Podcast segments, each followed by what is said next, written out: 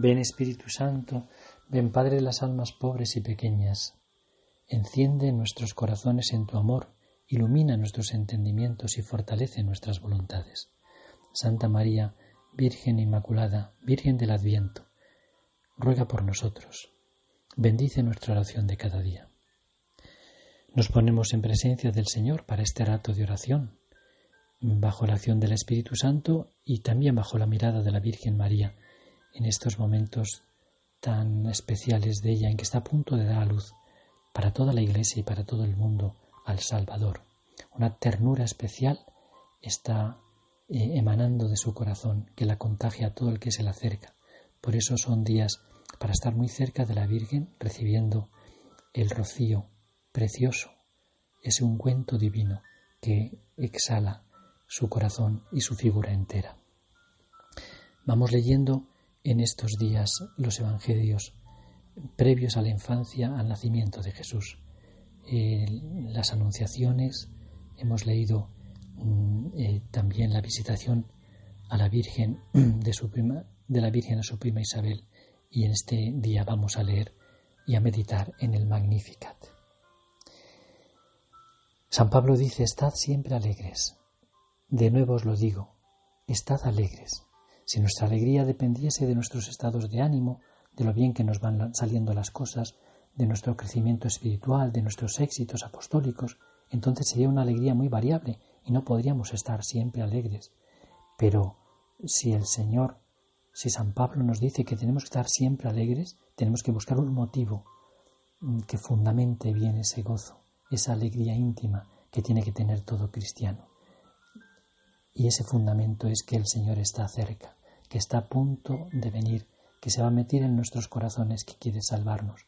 Cuando uno tiene esta certeza, pase lo que pase en la vida, tiene una alegría de fondo que nadie le puede quitar. Esta alegría la tiene especialmente María, por eso la expresa en toda su vida y desde luego la expresa con ese cántico de alabanza que es el Magnificat. El Magnificat es como un retrato del alma de María. Está completamente, dice el Papa Benedicto XVI, tejido por los hilos tomados de la Sagrada Escritura, de la palabra de Dios. Así se pone de relieve que la palabra de Dios es verdaderamente su propia casa, de la cual sale y entra con toda naturalidad. Habla y piensa con la palabra de Dios. La palabra de Dios se convierte en palabra suya y su palabra nace de la palabra de Dios. Así se pone de manifiesto, además, que sus pensamientos están en sintonía con el pensamiento de Dios, que su querer es un querer con Dios. Al estar íntimamente penetrada por la palabra de Dios, puede convertirse en madre de la palabra encarnada.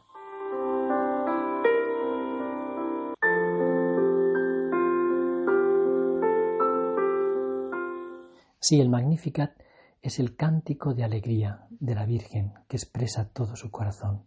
Y es el cántico de alegría porque en realidad nace de un corazón humilde, la humildad que es pobreza de espíritu. María todo lo refiere a Dios, se siente pequeña, pobre, humilde. Dice ella, ha mirado la humildad de su esclava y ha hecho cosas maravillosas en mí. Pero el maravilloso es Él. Aquí está la humildad. Ella reconoce ciertamente todas las gracias que ha recibido de Dios, que son muchas, pero todas las atribuye a Dios. La humildad no consiste en negar los valores que tenemos o las gracias que Dios nos da, sino atribuirlas a Dios, no apropiárnoslas de una manera interesada y egoísta porque en realidad no son nuestras. ¿Qué tienes que no has recibido? La Virgen María sabe que toda la grandeza que ella tiene es de Dios, por lo tanto el mérito está en Él. Y desde esta humildad, desde la pobreza, desde este vacío de totalmente mm, de su corazón, ese vacío interior para llenarlo todo de Dios, surge inmediatamente la alabanza divina. Alaban, glorifica mi alma al Señor, engrandece mi alma al Señor. Magnificat como la vida toda de la Virgen es un canto de alabanza de los fieles que se reconocen pobres por la profundidad de su humildad, por la profunda humildad de su corazón, rechazando la tentación del orgullo. Y entonces, como ella está tan muerta al amor propio, entonces sale una gran pureza de alabanza para el Creador. Es la audacia de los pequeños. Ella llega a decir, me llamarán bienaventurada todas las generaciones. Eso no lo puede hacer más que un alma llena de Dios y totalmente vacía de sí. Se, se siente grande ante los ojos de Dios porque es muy pequeña ante los ojos propios.